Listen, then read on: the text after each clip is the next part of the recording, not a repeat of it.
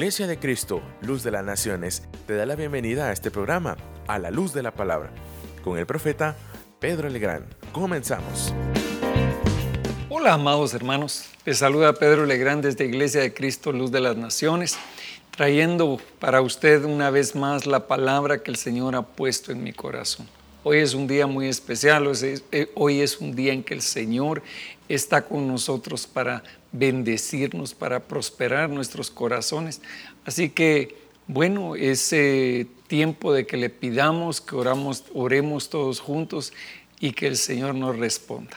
Padre Santísimo, Dios de misericordia, en esta hora te pedimos, Señor, que tú nos bendigas y nos hables que traigas una unción poderosa sobre nosotros para entender y comprender, Señor, los propósitos y los planes que tienes tú para nuestra vida. Gracias, Señor, en el nombre de Jesús. Amén y amén. Gloria a Dios, pues, amados, realmente es un día especial en el Señor. Es un día en el que el Señor tiene un plan perfecto para nosotros y un propósito extraordinario para darnos esperanza y para darnos futuro.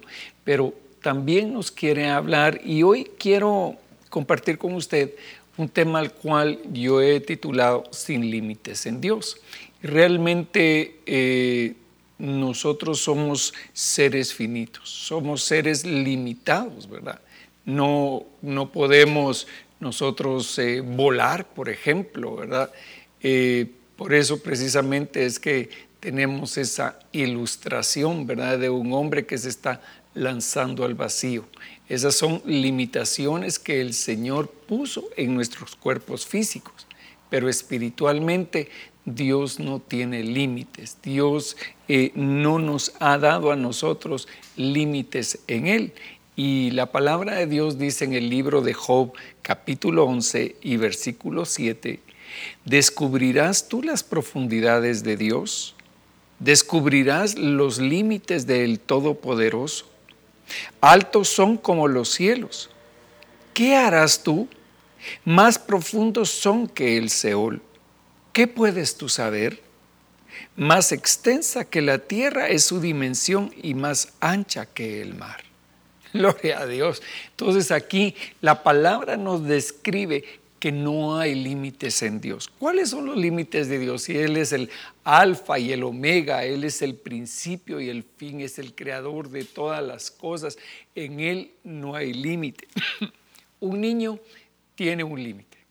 A nosotros, nosotros como, como padres, si tenemos un niño, le tenemos que enseñar límites, porque en nuestro mundo eh, las cosas son limitadas y ese niño aprenderá seguridad con sus límites, le aprenderá a estar seguro dentro de un lugar, ¿verdad? Eh, y eso es importante para el niño, eh, según la psicología, ¿verdad?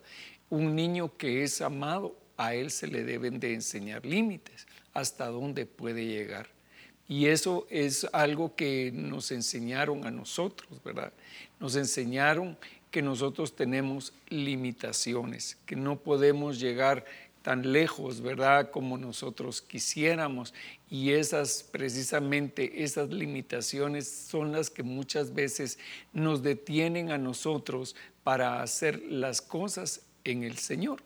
Eh, digamos, eh, tenemos un caso en la palabra que es es muy, muy importante y que lo hemos comentado en otras oportunidades y es el caso de Moisés. Cuando Dios llama a Moisés, ¿verdad? Recordará usted que lo llama en la, a través de una zarza que ardía, pero la zarza no se quemaba. Ahí vemos que hay un límite que Dios mismo puso, pero que Él lo traspasó. ¿Por qué? Porque Él es Dios y Él hace como Él quiere, ¿verdad? Como si, nosotros le, prendemos fuego a una rama de árbol seco, ¿qué va a suceder con esa rama? Va a, a, ser un combustible y se va a quemar de inmediato.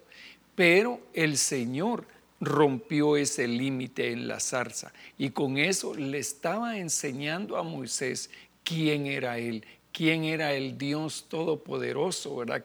Que, que, a Él, ¿para qué hay? ¿Habrá algo imposible para Él? No, sin duda, no hay nada imposible para Dios. para nosotros sí. Y entonces eh, cuando el Señor le dice, Moisés, irás con Faraón y te presentarás delante de él. Y entonces Moisés le dice, Señor, pero, pero tal vez no me van a creer. Dice, entonces el Señor le dice, pues pon tu mano en tu, en tu seno, le dice, y cuando, cuando Moisés saca su mano, su mano está blanca con lepra. Y entonces él, él se sorprende, ¿verdad? Otra vez el Señor estaba pasando sus propios límites. El Señor estaba, eh, estaba haciendo algo extraordinario que para la mente de Moisés era, olvídese, imagínense que, es, Qué sorpresa la que Moisés se llevaría cuando ve su mano llena de lepra. Y entonces, no, no contento con eso, el Señor le dice ahora, vuelve a meter tu mano en tu, en tu seno. Y cuando la saca, su mano está limpia. Entonces el Señor hace un milagro ahí. Y, y, le dice, toma tu vara y la vara se convierte en, en, una serpiente y entonces todos esos límites que habían se rompen para que la mente de Moisés reaccione. Pero Moisés es lento y le dice al Señor, Señor, mira, yo soy un hombre que, que soy tartamudo, yo no puedo hablar. Entonces le dice el Señor, ¿quién hizo la boca? ¿Quién hizo el oído? Lo hice yo. Y, y, y si y si la boca no puede hablar, ¿quién, ¿quién es el que puede traer la palabra? Dios. Dios es el que puede, que no tiene límites. Y entonces nosotros debemos de saber cuál es el proceso de Dios en cada uno de nosotros y hasta dónde podemos llegar. Como dijo, como dijo aquel, ¿verdad? Hasta el infinito y más allá. Así es como el Señor nos quiere a nosotros, que nosotros tengamos un entendimiento de las cosas que van más allá. Y esto, fíjese usted, que fue algo que marcó al pueblo de Israel. El pueblo de Israel no entendía los planes de Dios. El pueblo de Israel se rebelaba contra los propósitos de Dios constantemente. Llega Moisés y les dice, miren, miren muchachos, el Señor está con nosotros y nos va a sacar. Entonces ellos empiezan a, hablar dentro de ellos, ¿verdad? Me los imagino, hermano, comentando, ¿y ese Moisés, de dónde saldría ese Moisés? Si ese estuvo aquí hace 40 años y se fue huyendo, y, y qué vamos a hacer con este hombre? ¿Verdad? Pero entonces el Señor empieza a trabajar con Moisés y con Faraón endureciendo el corazón de Faraón y vienen, hermano, todas las plagas. Y cada plaga que, que, viene a, manifestarse, ¿verdad? La plaga de, las moscas, la plaga de los piojos, la plaga de la oscuridad, la plaga de, de las aguas sangrientas, la plaga de las ranas, cada una, el granizo, en fin, cada una de esas plagas están haciendo que se rompa que se rompan los límites que hay en Moisés. Cada vez que Moisés veía suceder algo, se sorprendía y decía, ah, ¿es Dios así? ¿Realmente? ¿Esto es así? ¿Es en serio esto? Esto que estoy viendo con mis ojos, esta plaga de oscuridad, las ranas, hermano las ranas afectando. Imagínese usted cómo sería aquel lugar lleno de ranas o de, o de moscas. Qué terrible, hermano. ¿Cómo es que Dios manejó todo esto? ¿Para qué? Para que los límites de Moisés fueran, fueran rotos. Entonces Moisés fue entendiendo y dijo, Dios no puede hacer lo de las ranas. Seguro que Dios no va a hacer lo de las ranas. Y Dios lo hace, hermano. Y, entonces luego dice, pero, pero y, lo de la sangre en, en, el agua, yo no creo que Dios pueda hacer eso. Y Dios lo hace, hermano. Dios se manifiesta poderosamente y entonces le va rompiendo los límites a Moisés en su corazón. ¿Cuántas veces el Señor nos ha roto los límites a nosotros, hermano? ¿Cuántas veces el Señor nos ha salido adelante y nos ha llevado de victoria en victoria? Esa es la bendición de nuestro Dios. Bueno, y entonces viene el momento de, en que el Señor le dice a Moisés, mira, ahora tienes que prepararte y vas a preparar todas las familias de Israel van a preparar un cordero porque porque es ese es un pacto ustedes van a hacer conmigo. Y entonces vienen todos y empiezan a preparar el cordero, empiezan a, a, trabajar, ¿verdad? Todo lo que tenían que hacer. Y en la noche de la Pascua, ellos se reúnen y hacen algo que nunca habían hecho. Y esa noche el Señor les da la victoria. Los saca con mano poderosa pero no lo saca sin nada, sino que se llevan todos los tesoros de Egipto, se llevan eh, todo lo que, lo que Egipto tenía en riqueza y ellos salen salen de aquel lugar, salen de aquel lugar en victoria, con bendición. Dios, mire, lo que hace Dios. Ellos trabajaron por 400 años como esclavos, pero Dios les da su recompensa. Dios les bendice, les da todo, toda la riqueza de Egipto para que ellos se vayan. Esa riqueza no es para ellos, sino que es para que presenten una ofrenda delante del Señor, para que el día de mañana ellos prepararan un tabernáculo glorioso para nuestro Dios. Pero ¿qué es lo que sucede en el camino? Ellos van y se encuentran con el mar, se encuentran que ya no pueden pasar de ahí. Y entonces vienen los, los egipcios, viene Faraón y se da cuenta y se arrepiente de, de, haber dejado ir al pueblo y entonces los empiezan a perseguir. Y aquellos hombres se, se horrorizan, hermanos, porque tienen delante de ellos, tienen un límite formidable. Delante de ellos están las aguas del mar. Y ahora, ¿cómo pasamos? Si pasamos por el agua nos vamos a ahogar, se van a morir nuestros hijos, se van a morir nuestros ganados, se va, nos vamos a morir todos. Y entonces ellos empiezan a temblar, empiezan a sufrir y empiezan a decirle a Moisés, ahora, este Moisés, ¿por qué nos sacó de Egipto? Si allá en Egipto nosotros teníamos de todo, teníamos, si hubiéramos querido venir al desierto, allá en Egipto habían, habían funerarias, allá en Egipto habían cementerios y ahora aquí nuestro cementerio va a ser el mar. Entonces Moisés también está en las mismas, hermano. Moisés está apenado. Imagínese la carga que tenía Moisés en ese momento de ver que los estaban persiguiendo, que el enemigo venía detrás de ellos y que tenían un límite delante de ellos. Entonces el Señor le dice a Moisés, deja deja lo que estás haciendo, deja de estar pidiendo, deja de estar y levanta tu vara, le dice, levanta tu vara y abre las aguas para que el pueblo pase.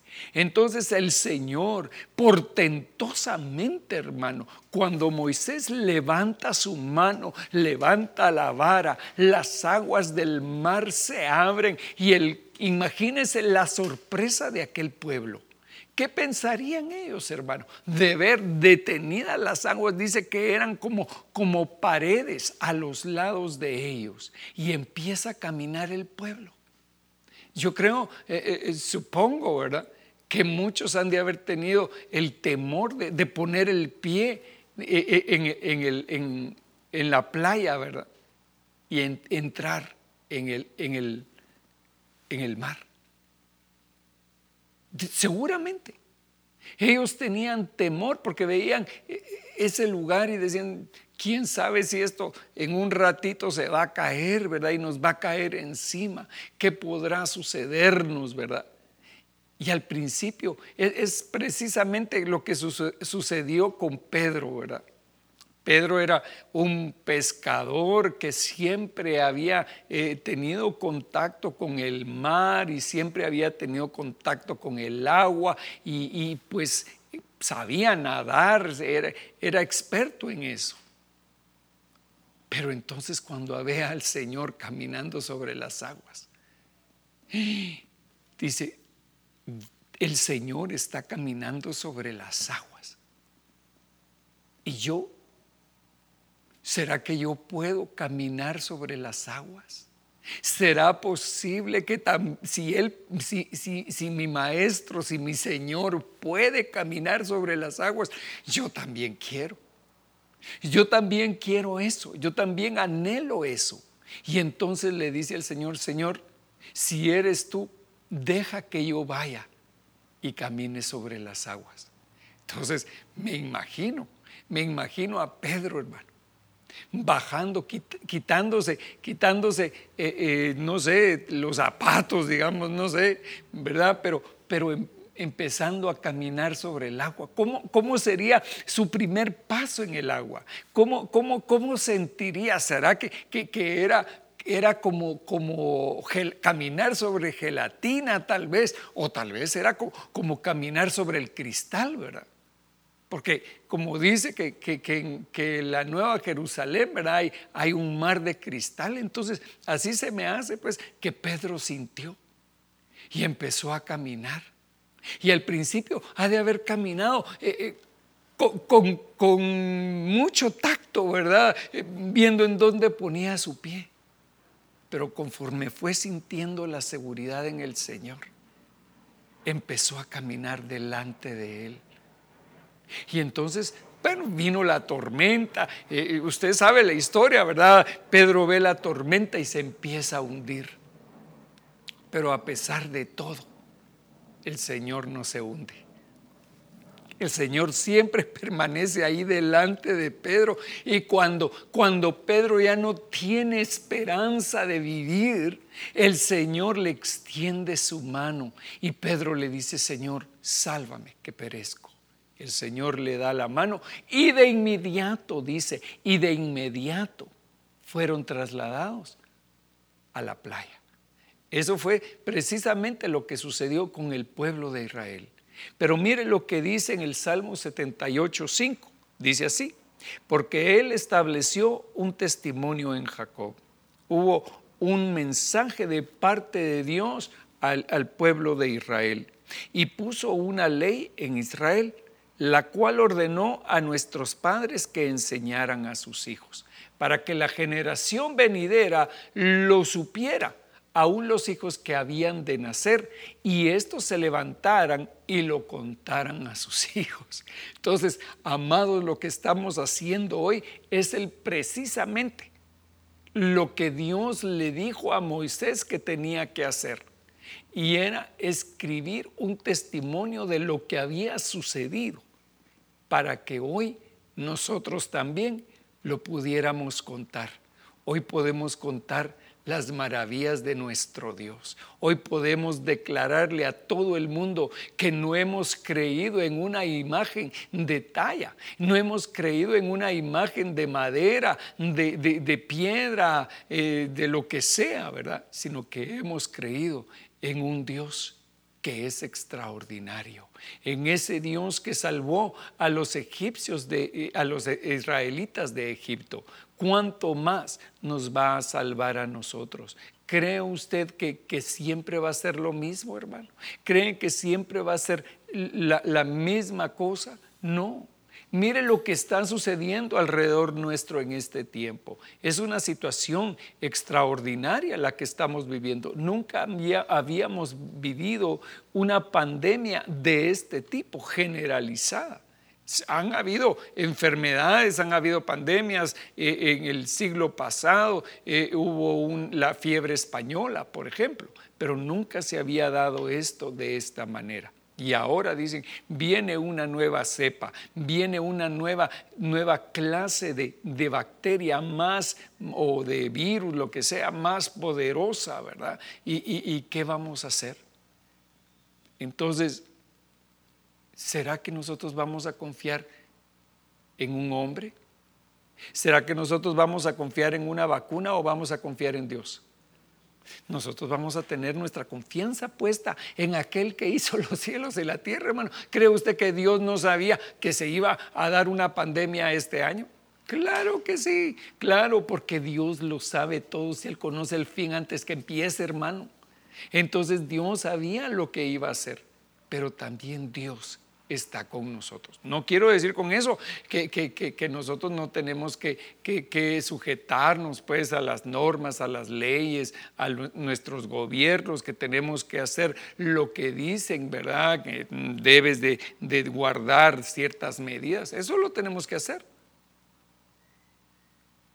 Pero nuestra confianza nuestra confianza está puesta en Dios. Debe de estar en Él. Hermanos, si nosotros vivimos todo el tiempo aterrorizados, no sé si esa cosa me va a dar mañana, no sé si me va a dar pasado, ¿qué voy a hacer? Entonces el Señor te dice, como le dijo a Josué, esfuérzate y sé muy valiente. Y eso nos dice a nosotros, amados. Nos dice hoy, esforcémonos y seamos valientes. ¿Por qué? Porque el Señor ha tenido misericordia de nosotros hasta el día de hoy y no nos ha destruido. Nuevas son cada mañana sus misericordias sobre nosotros y hoy extiende el Señor una palabra de bendición para tu vida, una palabra en que el Señor te dice, no temas ni desmayes porque yo estoy contigo, yo soy tu Dios poderoso como poderoso gigante voy delante de ti para sacarte. No importa qué es lo que está, sucediendo en la tierra, hermano. Porque las cosas que vienen para la tierra no son buenas. Definitivamente, perdone que, que, que yo sea portador de esta noticia, pero realmente, realmente tienen que venir estas cosas. ¿Por qué? Porque muchos a través de la aflicción, a través del trato y de la prueba, van a conocer a Dios. Israel conoció a Dios no estando en Egipto. Estando en Egipto ellos se quejaban todos los días, pero no estaba Dios. Pero cuando Dios estuvo con ellos, hermano, Dios se manifestó poderosamente. Y mire lo que sucedió. Dice, para que ellos pusieran su confianza en Dios y no se olvidaran de las obras de Dios, sino que guardaran sus mandamientos. Entonces, para eso sucedió todo lo que sucedió. Para eso fue que el Señor endureció el corazón de Faraón. ¿Para qué? Para que ellos pusieran su confianza en Dios. Hermano, ¿para qué está sucediendo todo lo que está sucediendo alrededor nuestro? Para que pongamos nuestra confianza en Dios. Y yo le aseguro a usted que si nosotros ponemos nuestra confianza en Dios, jamás, jamás seremos avergonzados. Mire, dice, para que ellos pusieran su confianza en Dios y no se olvidaran de las obras de Dios. ¿Nos podremos olvidar nosotros de las obras de Dios? Nos podremos olvidar de todas las cosas que Dios ha hecho con nosotros, por lo menos conmigo, hermano. Yo he visto la bendición de Dios en muchas oportunidades y hoy estoy aquí presente delante de usted predicando la palabra. ¿Por qué? Porque Dios ha sido bueno conmigo, porque Dios, a pesar de la destrucción que venía para mi vida, el Señor me guardó. Y hoy puedo testificar, hermano, delante de usted, que el Señor abrió las aguas del mar también para mí. Y que yo pasé, que yo pasé por aquellas aguas y que mis enemigos, hermano, quedaron ahogados en el mar. Aleluya, gloria a Dios. Entonces, mire, dice, para que ellos pusieran su confianza en Dios y no se olvidaran de las obras de Dios sino que guardaran sus mandamientos. Entonces aquí viene la otra parte de, de esto. Una es conocer las maravillas de Dios y otra cosa es temer a Dios. Y, por lo tanto, guardar sus mandamientos. Eso es lo que nosotros tenemos que hacer, porque el Señor está con nosotros, hermano. Está con nosotros y nos ha sacado adelante. ¿Cuántas, cuántas mujeres, hermanos? ¿Cuántas mujeres han tenido sus bebés? ¿Cuántas mujeres han, estado en, ese proceso, verdad? De los nueve meses que se va hinchando su estómago, ¿verdad? Y ya no aguantan. Ya, veo yo aquellas mujeres que, que, hermano, ya ni respirar pueden y, están agotadas, ¿verdad? Llevando la carga del bebé en su vientre. Y entonces dicen, ay, ya no aguanto, ya no puedo dormir, ya el bebé pesa demasiado. Y entonces, hermano, como, como el, el cuerpo, ¿verdad? Está preparándose para ese momento del alumbramiento y viene ese momento. Y vienen los dolores, y viene el, eh, eh, que la fuente se abra y que, y que, y que el bebé empiece a nacer y la madre empieza a sentir el dolor, ¿verdad? El dolor que está, que no lo soporta. Imagino, nada más puedo imaginar ese dolor, ¿verdad? Que, que, una madre sufre al, al nacer su bebé. Pero cuando nace el bebé, cuando el bebé ya está en sus brazos y abraza a la criatura, se le olvida, se le olvida, dice la palabra, el dolor por haber traído una nueva vida al mundo. Entonces, de esa manera dice la palabra, y no, y no fueran, dice, como sus padres, una generación porfiada y rebelde, generación que no preparó su corazón y cuyo espíritu no fue fiel a Dios. mire hermano, qué generación la que el Señor sacó de, de, de Egipto. Era una generación porfiada, infiel, cuyo corazón no estaba preparado para amar a Dios. Los hijos de Efraín eran arqueros bien equipados, pero volvieron las espaldas el día de la batalla.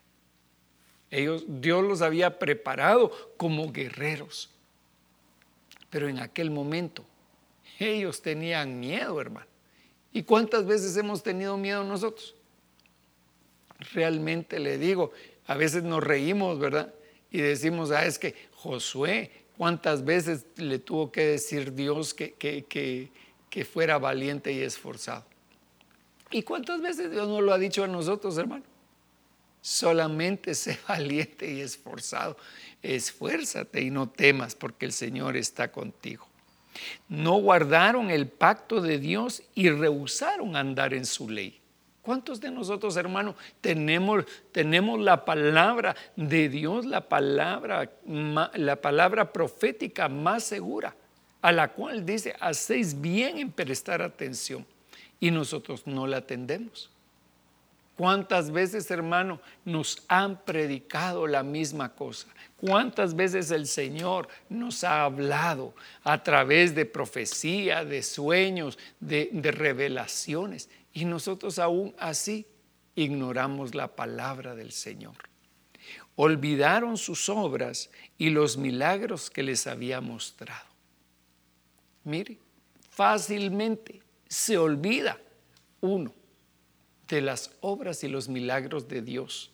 Por eso es que el salmista dijo, ¿verdad? Bendice alma mía al Señor y no olvides ninguno de sus beneficios. Entonces nosotros hoy tenemos que recordar, hermano. Recuerde usted en este momento todas las cosas que Dios ha hecho por usted. Cómo lo salvó, tal vez de aquel accidente, cómo lo salvó de la muerte, el día que, que, le asaltaron, el día que le quitaron su celular, el día que... Hermano, ¿cuántas veces Dios nos ha guardado? Dios nos ha salvado. Dios nos ha dado la vida. es un regalo maravilloso, hermano. Y entonces dice, e hizo maravillas en presencia de sus padres en la tierra de Egipto, en el campo de Sotán.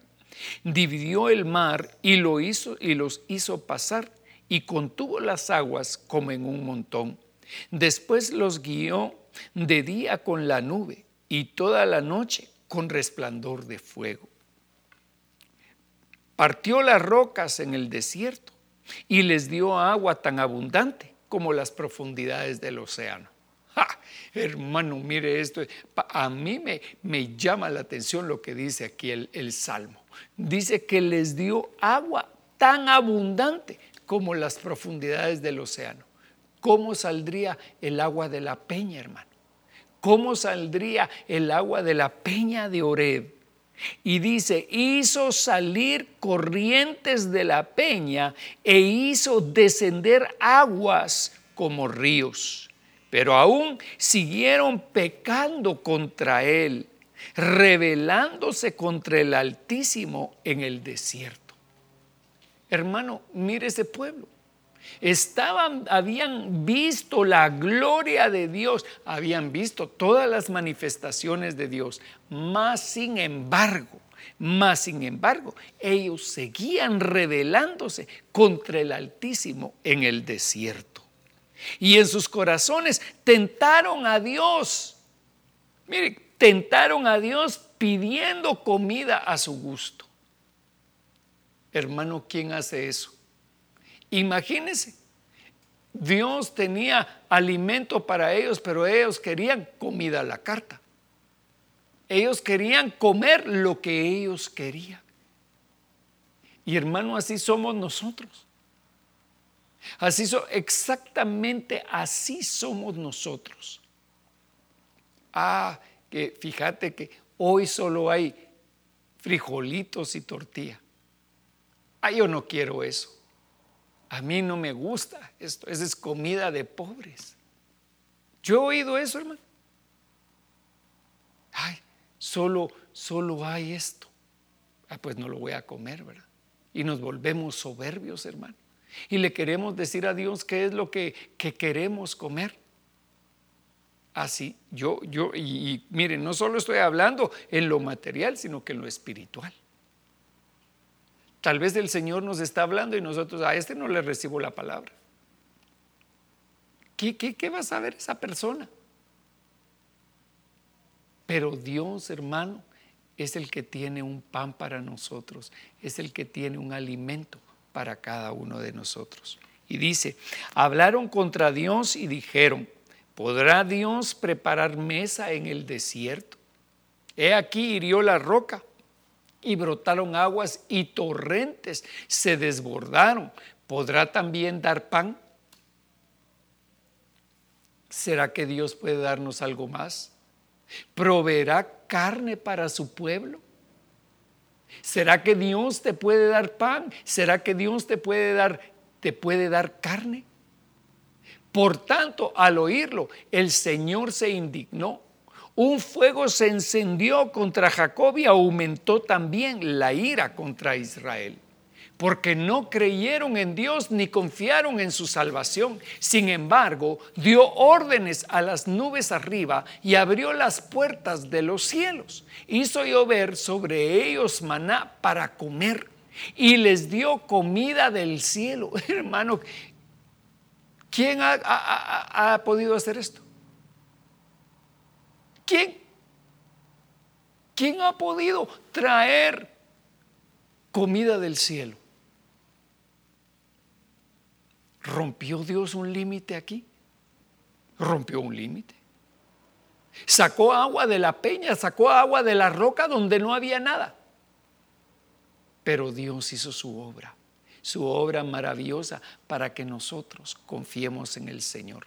Hizo llover sobre ellos maná para comer y les dio comida del cielo. Pan de ángeles comió el hombre. Dios le mandó comida hasta saciarlos. Hizo soplar en el cielo el viento solano y con su poder dirigió el viento del sur e hizo llover sobre ellos carne como polvo. aladas aves como la arena del mar. Vinieron codornices y dice hermano que era tal la cantidad de codornices que cayó alrededor de ellos que, que ya reventó de la comida que habían recibido. Y entonces dice, y les hizo caer en medio del campamento alrededor de sus viviendas. Comieron, comieron y quedaron bien saciados y les concedió su deseo. Wow, hermano. Dios es maravilloso. A pesar de todo, a pesar de que lo habían tentado con esto, Dios les concedió su deseo. Antes que hubieran satisfecho su deseo, mientras la comida aún estaba en su boca, la ira de Dios se alzó contra ellos y mató a algunos de los más robustos y subyugó a los escogidos de Israel. A pesar de todo esto, todavía pecaron y no creyeron en sus maravillas. A pesar de todo esto, ellos no creyeron en Él y no confiaron en Él. Mas nosotros, hermanos, ¿será que nosotros somos mejores que ellos o será que somos iguales, incrédulos? Él pues hizo terminar sus días de vanidad y sus años en terror súbito.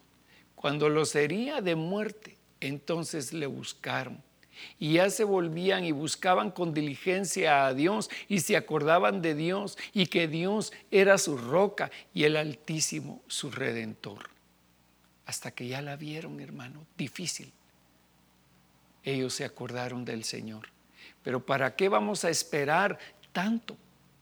¿Para qué vamos a esperar e ir tan lejos si el Señor tiene un propósito para nosotros?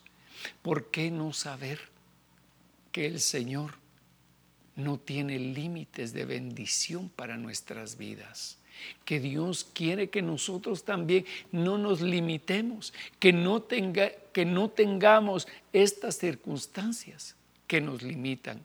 Había una mujer que llegó a buscar al Señor pero ella era sirofenicia. Ella no era del pueblo de Israel, ella era una extranjera. Pero se acercó al Señor y le dijo, Señor, mira que mi hija está enferma. Y entonces todos le decían al, al, Señor, sus discípulos le decían al Señor, Señor, mira, esta mujer nos está importunando, la que queremos comer en paz. Y entonces el Señor le dijo, mujer, ¿acaso no sabes que yo he venido a los hijos de Abraham y tú eres extranjera? Entonces ella le contestó, Señor, hasta los perrillos comen de las migajas de las mesas de sus señores. Ella dijo, así me siento. Me siento como una extraña, como una extranjera y cuántas veces también, hermano, nosotros nos hemos sentido en esa condición. Cuántas veces nosotros nos hemos sentido tan indignos de nada que nos sentimos tal vez como un perrillo. Pero ella se acercó y conmovió el corazón del Señor. Y el Señor le dijo, hágase conforme a la medida de tu fe. Y su hija fue sanada. Gloria a Dios. Entonces, ¿Cuál es el pensamiento de nosotros hoy? ¿Será que nuestro Dios se puede limitar, hermano? ¿Será que nosotros nos podemos limitar? ¿Será que hay límites en Dios o será que en Dios hay plenitud? Mire lo que dice la palabra en números 12. Dice, entonces Miriam y Aarón hablaron contra Moisés por causa de la mujer cusita con quien se había casado, pues se había casado con una mujer cusita. Y dijeron, ¿es cierto que el Señor ha hablado solamente mediante Moisés? ¿No ha hablado también mediante nosotros y el Señor lo oyó? Y Moisés era un hombre muy humilde, más que cualquier otro hombre sobre la faz de la tierra. Y el Señor de repente dijo a Moisés, a Aarón y a Miriam, salid vosotros vosotros tres a la tienda de reunión y salieron los tres y entonces el Señor descendió en una columna de nube y se puso a la puerta de la tienda y llamó a Aarón y a Miriam. Y cuando los dos se adelantaron, él dijo, oíd ahora mis palabras, si entre vosotros hay profeta. Yo el Señor me manifestaré a él en visión, hablaré a él en sueños. No así con mi siervo Moisés. En toda mi casa Él es fiel. Cara a cara hablo con Él, abiertamente y no en dichos oscuros. Y Él contempla la imagen del Señor. ¿Por, ¿por qué? Pues no temisteis hablar contra mi siervo, contra Moisés. Y se encendió la ira del Señor contra ellos y Él se fue. Pero cuando la nube se retiró de la tienda, he aquí que Miriam estaba leprosa, blanca como la nieve. Y cuando Aarón se volvió hacia Miriam, vio que estaba leprosa. Y entonces Aarón dijo a Moisés, Señor mío, ahora sí, ¿verdad? Ahora sí le, le dice Señor mío a su hermano. Obviamente Aarón era Aarón y Miriam eran hermanos mayores de Moisés. Y entonces habían menospreciado a Moisés y habían dicho, bueno, Dios puede hablar por cualquiera. Dios, ¿acaso Dios no ha hablado por nosotros también? Y entonces el Señor les dice, pero yo le hablo a Moisés cara a cara. Con Moisés no tengo yo un límite, pero con los profetas tengo un límite. Amados, ¿tenemos nosotros un límite en Dios? ¿Será que nosotros podemos hablar con Dios como alguien que se habla, que habla con su amigo?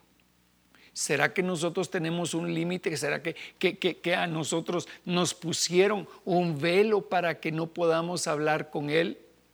No. Al contrario, la palabra de Dios dice que nos acerquemos confiadamente al trono de la gracia. Mire, no es al gran trono blanco el trono del juicio, sino que es el trono de la gracia. Hoy hay un trono delante de nosotros, que es el trono de la gracia al cual podemos acudir y decirle, papito, aquí estoy. Para eso vino el Señor Jesucristo y para eso murió Él para que nos quitemos ese límite que tal vez nos habían puesto en nuestro corazón y en nuestra mente. Un pensamiento que no es cierto porque Dios está con nosotros. Dios quiere relacionarse con su pueblo. Antes, dice el apóstol Pablo, erais arrastrados a los ídolos mudos, mas ahora nos encontramos delante del Señor nos encontramos de continuo delante de Él. Y Él está en esta hora delante de ti para bendecirte, para extender su mano y alcanzar la gracia en tiempo de necesidad. Ese pronto socorro que solo Él nos puede entregar. Hermano, yo creo que como le decía, estamos viviendo momentos tremendos pero también el Señor se está acercando a nosotros.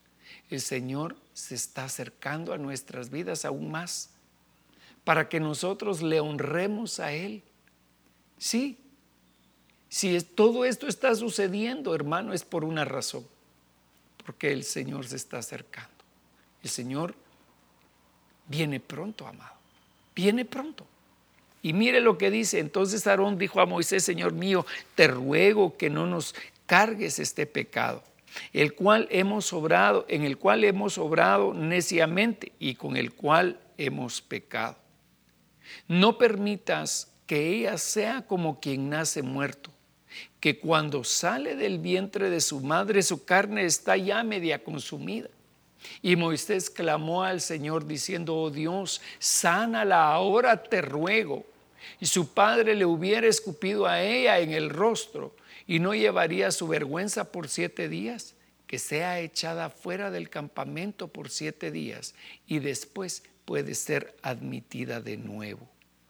Miriam fue confinada fuera del campamento por siete días y el pueblo no se puso en marcha hasta que Miriam volvió y después el pueblo partió a Acerot y acampó en el desierto de Parán. Gloria a Dios. Esto nos habla a nosotros nos habla de un límite que hay en Dios. Y ese límite se llama pecado. Eso es lo que nos separa del Señor. Y a Miriam le pusieron un límite para que por siete días ella estuviera alejada del Señor, alejada de su familia, alejada del campamento. Dios le puso un límite. Entonces, hermano, quita el límite dejando de pecar, dejándote apartarte del Señor. El Señor quiere que nosotros estemos con Él. Entonces, dejemos el pecado atrás. Números 13, capítulo, eh, capítulo 13 y versículo 17. Dice así. Cuando Moisés los envió a recorrer la tierra de Canaán, les dijo, subid allá al Negev y después subid a la región montañosa y ved cómo es la tierra. ¿Se acuerda usted de todo este pasaje? Era cómo el Señor los había llevado, ¿verdad?, a reconocer el territorio de Canaán. Y él les dijo, vayan a ver cómo es el territorio, si es fértil, si hay, hay árboles o no. Procurad obtener algo del fruto de la tierra. Y aquel, en aquel tiempo precisamente era el tiempo de la cosecha de las uvas. Y entonces dice, entonces ellos subieron y reconocieron la tierra desde el desierto de Sin hasta Rehobot y subieron por el Negev y llegaron hasta Hebrón donde estaba Aimán, Sesai y Talmai, los descendientes de Anac. Hebrón fue edificada siete años antes que Zoar en Egipto. Llegaron hasta el valle de Escol y de ahí cortaron un sarmiento con un solo racimo de uvas y lo llevaban en un palo entre dos hombres con algunas de las granadas y de los higos. aquel lugar se le llamó el Valle de Escol por la razón del racimo que los hijos de Israel cortaron. Y volvieron de recorrer la tierra al cabo de cuarenta días. Y fueron y se presentaron a Moisés y Aarón y a toda la congregación de los hijos de Israel en el desierto de Parán en Cádiz. Y les dieron un informe a ellos y a toda la congregación y les enseñaron el fruto que había en aquella tierra. Contaron a Moisés todo lo que habían visto y le dijeron cómo era la tierra y le dijeron que, era una tierra que producía leche y miel. Solo que es fuerte el pueblo, dijeron. Es fuerte el pueblo que habita en aquella tierra. Es un lugar hermoso, es un lugar que produce mucho fruto, pero también hay enemigos ahí. Están las ciudades fortificadas y muy grandes y además vimos ahí a los descendientes de Amalek. Y Amalek habita en la tierra del Negev y los habitantes, los jebuseos, los, en las montañas, etc. Y ellos le describen todo lo que había en aquel lugar. Y entonces Caleb clamó al pueblo delante de Moisés y dijo, debemos ciertamente subir y tomar posesión de ella, porque sin duda la conquistaremos. ¿Qué era lo que había dicho Dios, hermano? Cuando todavía el pueblo, ni siquiera el pueblo eh, eh, había sido pueblo, porque eso se lo dijo a Abraham. Le dijo, yo te daré la tierra de tus peregrinaciones, hermano. Pero también le dijo que por 400 años el pueblo iba a estar de esclavo en Egipto. Y ahora después de tanto tiempo, están por entrar a la tierra prometida y ellos no quieren la tierra prometida. ¿Cuántos de nosotros, hermano, hemos batallado por tal vez 30, 40, 50 años en el Señor? Y a últimas estamos desinflados y a últimas decimos, ah, ya no. ¿De qué nos sirvió entonces toda nuestra lucha? Bien puedan ser seis meses que llevas en el Señor. No te salgas, hermano. No te salgas del propósito de Dios. Yo he oído a gente así. Yo he oído a gente que, que, dicen, ay no, yo ya me cansé, yo ya no quiero saber nada más de, del Evangelio porque ahí me trataron mal, me golpearon. Sí, el hombre es imperfecto. El hombre no es Dios. Hermano, el hombre no es Dios. Pero nuestra confianza no está puesta en el hombre. ¿Cuántas, veces el, hombre me ha tratado mal a mí? ¿Y cuántas veces he tratado yo mal a alguien? Muchas, seguramente. Tal vez no, no queriendo, ¿verdad? como diría el chavo, sin querer queriendo, ¿verdad? Pero el Señor, hermano, ha tenido misericordia de mí y no me voy a apartar de Él por la gente. No me voy a apartar de Él ni siquiera por mí mismo. Porque si tuviera un poquito de misericordia para mí mismo, seguiría buscando al Señor. Y entonces mire lo que dice. Entonces Caleb clamó al pueblo delante de Moisés y dijo, debemos ciertamente subir y tomar posesión de ella, porque sin duda la conquistaremos. Pero los hombres que habían subido con él dijeron, no podemos subir contra ese pueblo, porque es más fuerte que nosotros y dieron un mal informe a los hijos de Israel de la tierra que habían reconocido, diciendo, la tierra por la que hemos ido para reconocerla es una tierra que devora a sus habitantes y toda la gente que vivimos en ella son hombres de gran altura. Vimos ahí también a los gigantes, los hijos de Anac, son parte de la raza de los gigantes y a nosotros nos pareció que éramos como langostas y así parecíamos ante sus ojos. Bueno, ¿a dónde te quiere llevar el Señor? ¿A dónde te quiere llevar? ¿A qué, a qué te quiere llevar Dios? ¿Hasta dónde vas a llegar? Tenemos que vencer a nuestros enemigos, los que están usurpando la tierra que Dios nos ha dado. Pero tenemos que confiar en el Señor. Ellos mismos se pusieron un límite. Ellos dijeron, no podemos entrar a la tierra prometida porque hay gigantes. ¿Y qué les había dicho el Señor? Tomen esa tierra porque esa tierra es de ustedes. Entonces para Dios no había límite, pero para el hombre sí. Para el hombre la falta de confianza en Dios es un límite. El pecado es un límite. El no creer es un límite. Pero sigamos. Vamos a Mateo capítulo 13.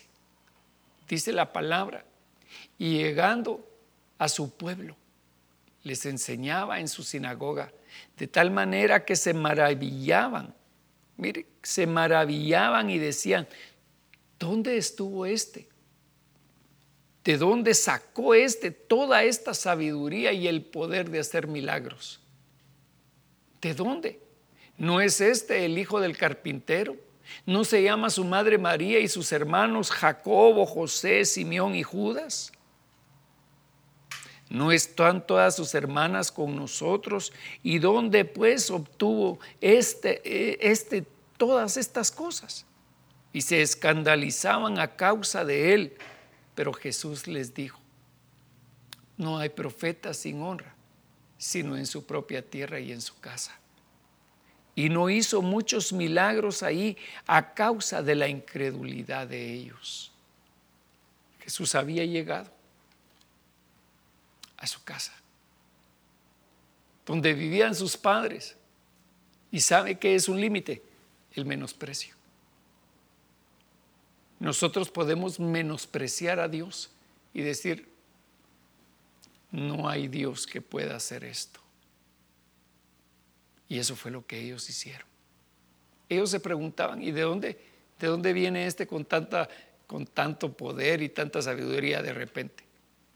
Porque ellos lo habían conocido en la carne, pero no sabían quién estaba dentro de él, que estaba nada menos que el verbo de Dios.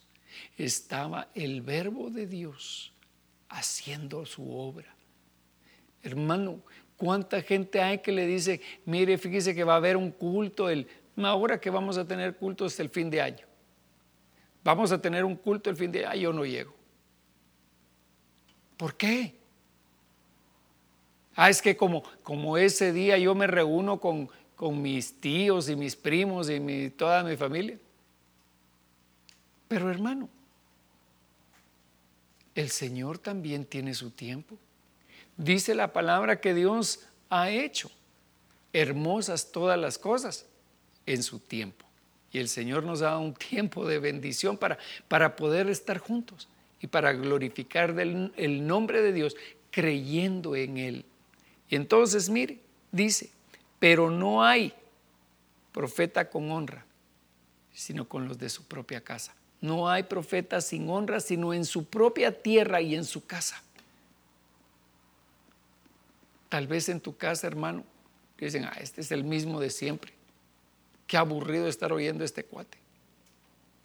Pero el Señor es el que te va a dar una palabra exquisita, una palabra para bendecir a tu familia, una palabra para transformar la vida de tus amigos, de tus compañeros de trabajo. Yo no sé en dónde estás, pero el Señor te ha puesto como un atalaya, te ha puesto como en un lugar de bendición. Toma, toma lo que te ha dado el Señor y no tengas incredulidad, confía en Él, confía en el Señor porque Él es bueno y para siempre es su misericordia. Marcos 9:14 dice así, cuando volvieron los discípulos y vieron una gran multitud que les rodeaba y a unos de escribas que discutían con ellos, enseguida cuando toda la multitud vio a Jesús quedó sorprendida y corrieron hacia él y le saludaban. Y él les preguntó, ¿qué discutís con ellos? Y uno de la multitud le respondió, Maestro, te, traje a mi hijo que tiene un espíritu mudo y siempre que se apodera de él, lo derriba y echa espumarajos, cruje los dientes y se va consumiendo. Y dije a tus discípulos que lo expulsaran, pero no pudieron. Y respondiéndoles Jesús dijo, oh generación incrédula, ¿hasta cuándo estaré con vosotros? ¿Hasta cuánto os tendré que soportar? traédmelo y se lo trajeron. Y cuando el espíritu vio a Jesús al instante sacudió con violencia al muchacho y éste cayó en tierra y se revolcaba echando espumarajos. Jesús preguntó al padre, ¿y cuánto tiempo hace que sucede esto? Y él respondió desde su niñez. Y muchas veces lo he echado en el fuego y también en el agua para destruirlo. Pero si tú puedes hacer algo, ten misericordia de nosotros y ayúdanos. Pero si tú puedes hacer algo por nosotros, ¿cree usted que Dios tiene límites para bendecir? Ah, no, a este solo lo voy a bendecir poquito. No, hermano. Si Él dice, da de su espíritu sin medida, es decir, no nos va a dar una medida va como en el mercado, ah, solo la medida que... No, hermano, no. El Señor nos da su bendición, Él nos da su sanidad, Él nos da su propósito, su luz, su gracia, su favor. Todas las cosas nos las da Él y, y juntamente con Cristo nos dio con Él todas las cosas.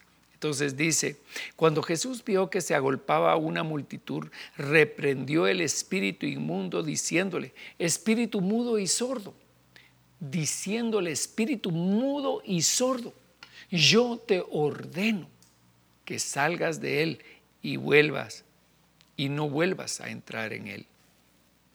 Dios tiene para cada uno de nosotros una oportunidad una oportunidad extraordinaria de vida, una oportunidad de bendición. Yo no le voy a poner límites a Dios. Tú tampoco le pongas límites a Dios. Dios quiere bendecirte hoy. Dios quiere traer sobre ti paz.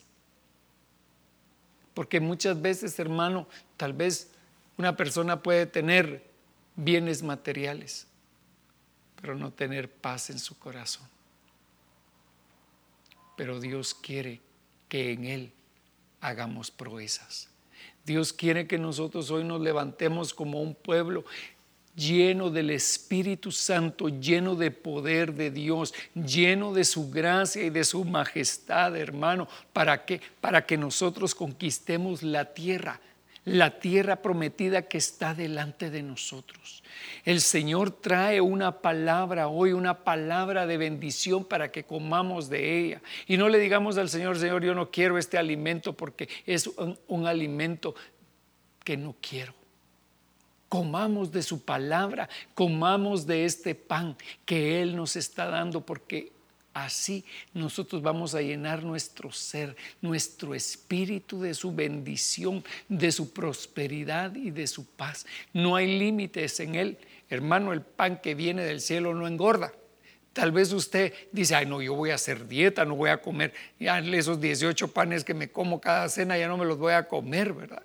Pero hermano, en, en Dios no hay límite. Usted puede comer todo lo que pueda comer. Fíjese que, en el caso del maná, por ejemplo, él, dijo, ustedes van a comer el pan que ustedes recojan. Entonces cada quien tenía que comer una medida. Pero en el, en el, pan espiritual, en el pan que viene de Dios, nosotros no podemos limitarnos. Podemos comer sin medida. Por eso es que dijo el, Señor, comprad pan, comprad leche, comprad sin dinero. Y nosotros hoy estamos comprando. ¿Cuánto, ¿Cuánto nos hace falta? ¿Cuánto te hace falta, hermano? Tal vez estás ahorita con que tienes que pagar ya el alquiler de la casa y tal vez no tienes con qué pagar pero confía en el Señor tu Dios, porque Él es el que te provee. Él es Jehová Jireh, nuestro proveedor, el que nos ve, el que ve nuestra necesidad, incluso antes que le pidamos. Pero el Señor se agrada que nosotros le pidamos a Él. Él se agrada de, ver que nosotros nos acercamos a Él y que tenemos fe en Él como, como la sirofenicia. Asimismo, hoy nosotros tenemos que tener esa fe en el Señor. Que lo que el Señor prometió para tu vida, eso mismo se cumplirá. Lo que el Señor ha dicho para ti, Él te lo dará. Así que adelante, amado hermano. No te detengas. No te detengas porque en Dios no hay límites. Y un día, mire lo que dice la palabra, los que esperan en Jehová nuevas fuerzas tendrán. De sus espaldas brotarán alas, brotarán, brotarán piñones como de águila. Y hermano, un día un día el Señor nos va a dar esa oportunidad de tener nuestros cuerpos glorificados. Cuando Él venga, cuando Él se acerque a nosotros en las nubes, dice la palabra, dice Pablo, los muertos en Cristo resucitarán primero.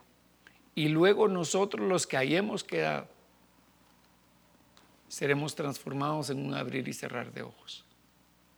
Y entonces se nos van a dar cuerpos diferentes, cuerpos glorificados en los que cuales ya no tendremos límites.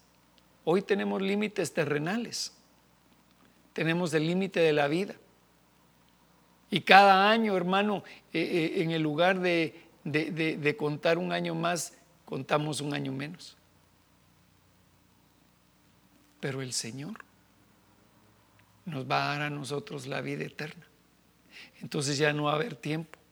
Entonces ya no van a haber enfermedades, ya no van a haber debilidades, ya no, ya no nos vamos a limitar en nada porque vamos a poder estar como el Señor, ir y venir de un lugar a otro a la velocidad del pensamiento. Ya no vamos a necesitar un taxi, un bus, un, un transmetro, no vamos a necesitar ninguna de esas cosas para ir de un lugar a otro, sino que el Señor nos va a dar la libertad, va a romper todo límite porque Él va a confiar en nosotros enteramente, porque Él sabrá que nosotros somos sus siervos. hermano, eso es una cosa maravillosa, que hoy hagamos su obra ilimitadamente. Mire, su, plan, su plan de telefonía móvil dice plan limitado, ¿verdad? De 30 días. El plan que usted tiene es de 30 días y a los 28 días ya se le venció y se le acabó y, ya no puede sacar una llamada o ya no puede, ya no puede mandar un mensaje. Ese es, su, ese es su celular, pero nosotros no somos celulares. Nosotros somos hijos de Dios, hermano. Nosotros somos hijos de Dios. Y en, y en, nosotros Dios ha puesto la oportunidad de tener a un espíritu, tener al Espíritu Santo en nosotros. En nosotros mora el Dios eterno, el Dios de toda misericordia, para darnos en abundancia lo que a nosotros nos hace falta. Déjame orar en esta hora por tu bendición y tómala y recíbela, porque tenemos un Dios sin límites. Aleluya. Padre bendito, Dios de misericordia, en esta hora yo te doy gracias, Señor, por la vida de tu pueblo que ha recibido esta palabra con agrado en su corazón, sabiendo, Señor, que tú tienes planes de bien para nosotros y no de calamidad, para darnos un, un futuro y también para que tengamos esperanza. Señor, gracias por tu Hijo Jesucristo, porque en Él hemos recibido toda bendición en los lugares celestiales. Padre, manifiéstate hoy a cada uno de nosotros en nuestra necesidad. Señor, si necesitamos sanidad, danos sanidad. Si necesitamos fortaleza, danos fortaleza. Si necesitamos gozo, danos gozo. Pero danos sin límites, danos sin medida, porque yo sé que esa es tu naturaleza, Señor. Gracias, Padre bendito, por este pueblo que te ama. Yo lo bendigo en el nombre de Jesús. Gracias, Señor. Amén y amén. Que Dios te guarde. Gracias por escuchar A la Luz de la Palabra con el profeta Pedro Legrand. Que Dios te bendiga. Hasta pronto.